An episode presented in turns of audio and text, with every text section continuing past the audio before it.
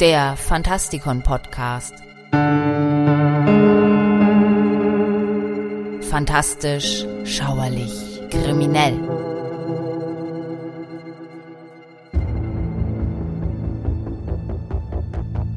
Es gibt sogar unter den gebildeten Leuten oder gerade dort die nie versiegenden Stimmen, die raunen, Tolkien habe sich bei seinem epochemachenden Werk vom Zweiten Weltkrieg inspirieren lassen. Dann kam John Garth und erklärte in seiner Tolkien-Biografie der Welt, es handle sich um den Ersten Weltkrieg, den Tolkien da verarbeitete.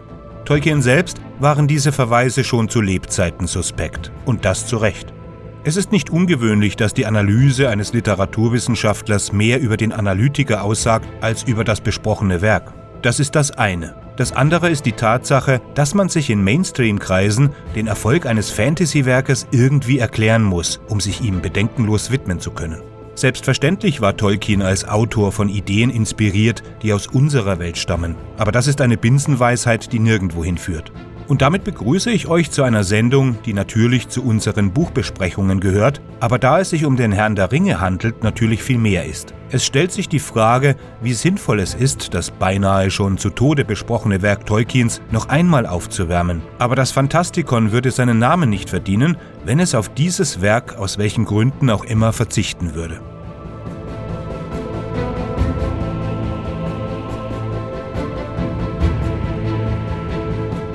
In einem Brief an seinen Freund, den englischen Jesuitenpater Robert Murray, beschrieb Tolkien den Herrn der Ringe einmal als ein grundlegend religiöses und katholisches Werk. Zunächst unbewusst gestaltet, aber in der Überarbeitungsphase dann bewusst ausgeführt. Es gibt viele theologische Themen, die der Erzählung zugrunde liegen. Der Kampf des Guten gegen das Böse, der Triumph der Demut über den Stolz, die Wirksamkeit der Gnade, des Todes und der Unsterblichkeit, der Auferstehung, der Erlösung, der Buße, der Selbstaufopferung, des freien Willens, der Gerechtigkeit, der Gemeinschaft, der Autorität und der Heilung.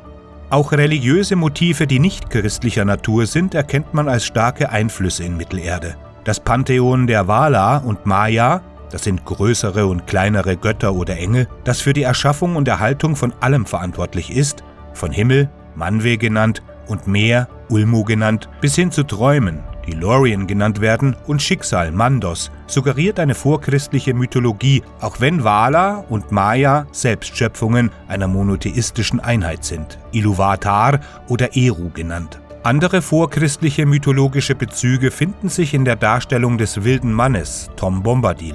Der Istari, gemeinhin als Zauberer bezeichnet, vielleicht aber mehr Engel als Zauberer, der Gestaltwandler, wie Beorn, Untote Geister, die Grabunholde genannt werden, beseelte Nichtmenschen wie Zwerge, Elfen, Hobbits und natürlich Ents. Magie wird in Mittelerde frei verwendet und findet sich nicht nur in den Beschwörungen der Zauberer, sondern auch in den Waffen und Werkzeugen der Krieger und Handwerker, in den Wahrnehmungen und Fähigkeiten der Helden und in der Natur selbst. Tolkien beharrte wiederholt darauf, dass seine Werke keine Allegorien seien. Und obwohl seine Gedanken zu diesem Thema in der Einleitung des Buches erwähnt werden, gab es heftige Spekulationen darüber, ob nicht der eine Ring eine Allegorie für die Atombombe sei. Allerdings hatte Tolkien den größten Teil des Buches bereits fertiggestellt und das Ende in seiner Gesamtheit geplant, bevor die ersten Atombomben während der Angriffe auf Hiroshima und Nagasaki im August 1945 der Welt bekannt gemacht wurden.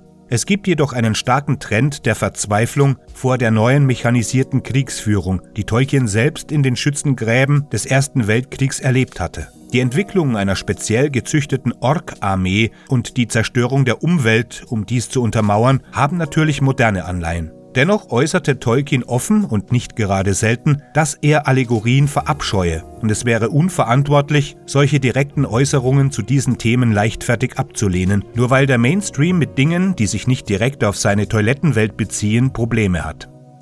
Tolkien hatte zunächst gar nicht die Absicht, eine Fortsetzung des erfolgreichen Kinderbuches Der Hobbit zu schreiben. Stattdessen skizzierte er die Geschichte von Arda oder über die Silmarils, bis ein wahres Kompendium über jene Rassen und Geschehnisse vorlag, über die wir im Herrn der Ringe lesen. Tolkien starb, bevor er das Silmarillion fertigstellen konnte, aber sein Sohn Christopher Tolkien bearbeitete das Werk seines Vaters, füllte Lücken und veröffentlichte es 1977. Tolkien hegte den tiefen Wunsch, eine Mythologie für England zu schreiben, besonders nach seinen schrecklichen Erfahrungen während des Ersten Weltkriegs. Auch beeinflusst wurde er von den Auswirkungen der fortschreitenden Industrialisierung, die ihm viel von dem England nahm, das er liebte. Um seine Schriften wirklich verstehen zu können, müssen wir uns bewusst werden, wie Tolkien, der Gelehrte, den Autor Tolkien beeinflusste. Die Schriften über die von ihm geschaffene Mythologie entstanden, als er in Oxford als Philologe tätig war, wo er selbstverständlich mit den nordeuropäischen mittelalterlichen Literaturen zu tun hatte, einschließlich der großen mythischen Werke wie der Hervarar-Sage, der Völsungen-Saga, der einflussreichen Saga des Beowulf sowie anderer altnordischer alt- und mittelenglischer Texte. Inspiriert wurde er auch von nicht-germanischen Werken wie dem finnischen Epos Kalevala. Ein Mann, der seine erste eigene Sprache im Alter von sieben Jahren erfunden hatte, wurde nun von dem Wunsch getrieben, eine Mythologie für England zu schreiben, beeinflusst durch sein Wissen über diese alten Traditionen. Die Notwendigkeit eines solchen Mythos war oft das Gesprächsthema bei den Inklings, einer Gruppe von Oxford-Wissenschaftlern, die als christliche Romantiker bezeichnet wurden und sich wöchentlich trafen, um über isländische Mythen und ihre eigenen unveröffentlichten Manuskripte zu diskutieren. Tolkien stimmte mit C.S. Lewis, einem anderen Mitglied der Gruppe, überein, dass, wenn es keine adäquaten Mythen für England gäbe, sie ihre eigenen schreiben müssten. Tolkiens Werk wurde allgemein in diesem Licht interpretiert. Von seinen Verlegern überredet, begann er im Dezember 1937 mit einem neuen Hobbit, nach mehreren Fehlstarts kristallisierte sich bald die Geschichte des einen Ringes heraus und das Buch mutierte von einer Fortsetzung des Hobbit zu einer thematischen Fortsetzung des unveröffentlichten Silmarillion. Die Idee des ersten Kapitels, das lang erwartete Fest, schrieb er bereits formvollendet nieder, obwohl die Gründe für Bilbos Verschwinden und die Bedeutung des Rings nicht vor 1938 eingearbeitet wurden.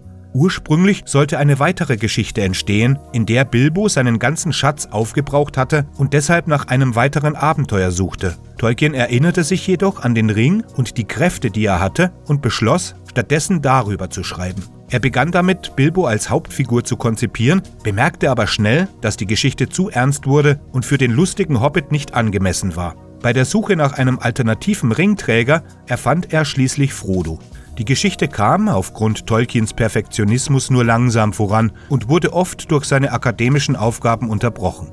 Er scheint das Buch während des größten Teils des Jahres 1943 aufgegeben und erst im April 1944 wieder aufgenommen zu haben. Seinen Verlegern zeigte er erst 1947 eine Kopie des Manuskripts und erst im darauffolgenden Jahr wurde es abgeschlossen. Die Überarbeitung dauerte dann aber bis 1949. Aber auch drei Jahre später war das Buch noch unveröffentlicht. Aufgrund des Papiermangels in der Nachkriegszeit, aber auch um den Preis des ersten Bandes niedrig zu halten, wurde das Buch in drei Bände unterteilt. Verzögerungen bei der Erstellung von Anhängen und Karten führten dazu, dass diese später als ursprünglich erhofft veröffentlicht wurden. Am 29. Juli und 11. November 1954 und am 20. Oktober 1955 erschien es im Vereinigten Königreich. Da die dreibändige Bindung so weit verbreitet war, wird das Werk meist als Herr der Ringe-Trilogie bezeichnet, obwohl es sich technisch gesehen nur um einen einzigen Roman handelt. Der enorme Publikumserfolg von Tolkiens epischer Saga hat die Nachfrage nach Fantasy-Literatur stark beeinflusst. In den 60er Jahren boomte das Genre und viele Meilensteine wurden in dieser Zeit veröffentlicht, etwa Erdsee von Ursula Le Guin, die Thomas Covenant-Romane von Stephen R. Donaldson und die Gormenghast-Bücher von Marin Peake. Der Wurm Ouroboros von E.R. Edison wurde wiederentdeckt. Auch die Rollenspielindustrie, die in den 70er Jahren mit Dungeons and Dragons populär wurde, profitierte davon und viele Kreaturen, die in Tolkiens Bücher zu finden waren, wurden darin übernommen. Der Begriff Tolkienesk wurde im Genre verwendet, um auf die oft kopierte und missbrauchte Handlung des Herrn der Ringe zu verweisen. Eine Gruppe von Abenteurern macht sich auf, um die Welt vor den Armeen eines dunklen Herrschers zu retten. Shannara ist unter den vielen Plagiaten wohl am bekanntesten. Was bleibt zu sagen, sieht man sich an, was bereits alles über Tolkien und sein Werk publiziert wurde. Man wird kaum mehr einen Bereich finden, der nicht bereits kleinteilig auseinandergenommen worden wäre. Die Faszination bleibt, aber es ist keineswegs mehr so, dass kein Weg an Tolkien vorbeiführt, wie das jahrzehntelang der Fall zu sein schien. Neue Strömungen und starke Autoren haben bereits gezeigt, dass es ein Leben nach dem Herrn der Ringe gibt. Mein Name ist Michael Percampus und ich hoffe, wir hören uns demnächst wieder. Gehabt euch wohl.